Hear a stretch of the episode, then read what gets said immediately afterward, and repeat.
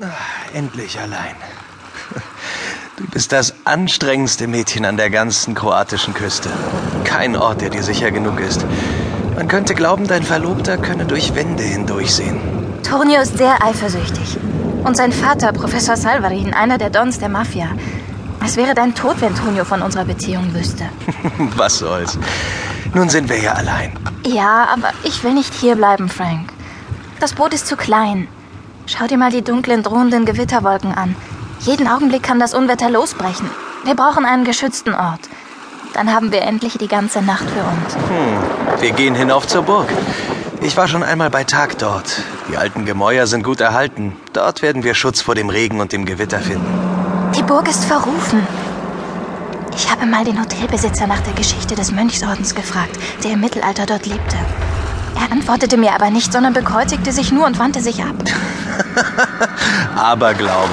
Komm, wir müssen uns auf den Weg machen, wenn wir noch trocken oben ankommen wollen. Ich nehme die beiden Schlafsäcke, du den CD-Player.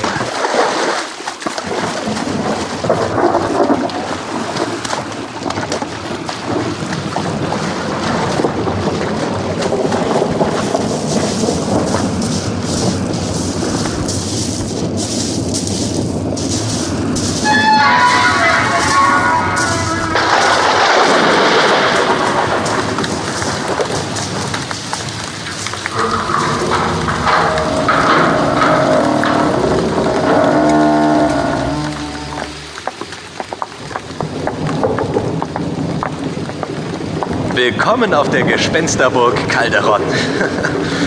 Puh, gerade noch geschafft. Zum Glück hat der Regen erst auf den letzten paar Metern eingesetzt. Ich bin trotzdem nass bis auf die Knochen. Ein Grund mehr, dir die Kleider endlich auszuziehen, meine Liebe.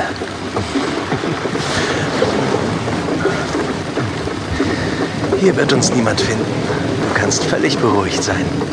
Gut, dass du die Taschenlampe mitgenommen hast. Ohne sie würden wir hier völlig im Dunkeln sitzen.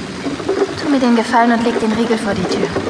Die Tür ist zwar völlig verwittert, aber wenn dich das beruhigt.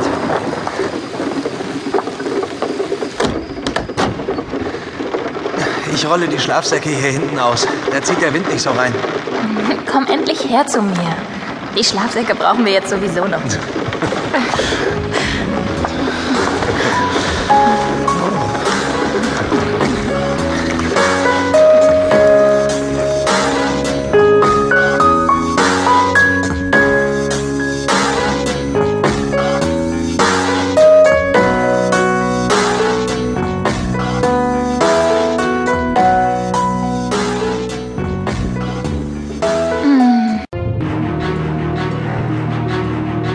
einer der unzähligen Privatdetektive, die es in London gibt.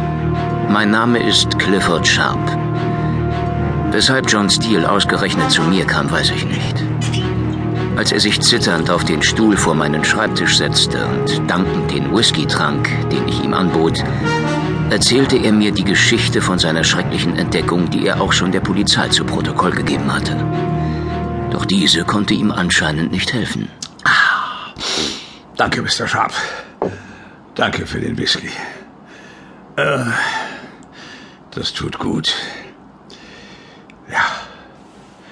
Nun, äh, so war es und das Merkwürdige ist, dass meine Tochter in letzter Zeit irgendwie ähm, verändert war.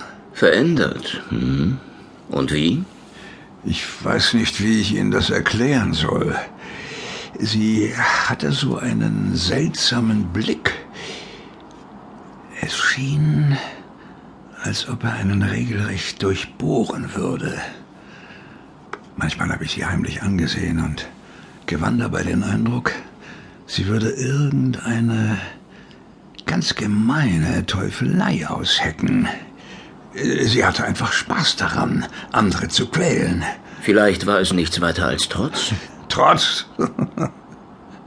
Weshalb? Weil Sie so wenig Zeit für Sie hatten. Sie glauben mir nicht, nicht wahr? Doch, doch, jedes Wort. Es ist nur so, dass ich als Detektiv immer erst von der einfachsten Methode ausgehen muss. Nein, Mr. Sharp. Die Dinge liegen hier anders. Natürlich, meine Tochter war gerade erst 18, aber wir hatten immer ein sehr inniges und zugewandtes Verhältnis zueinander.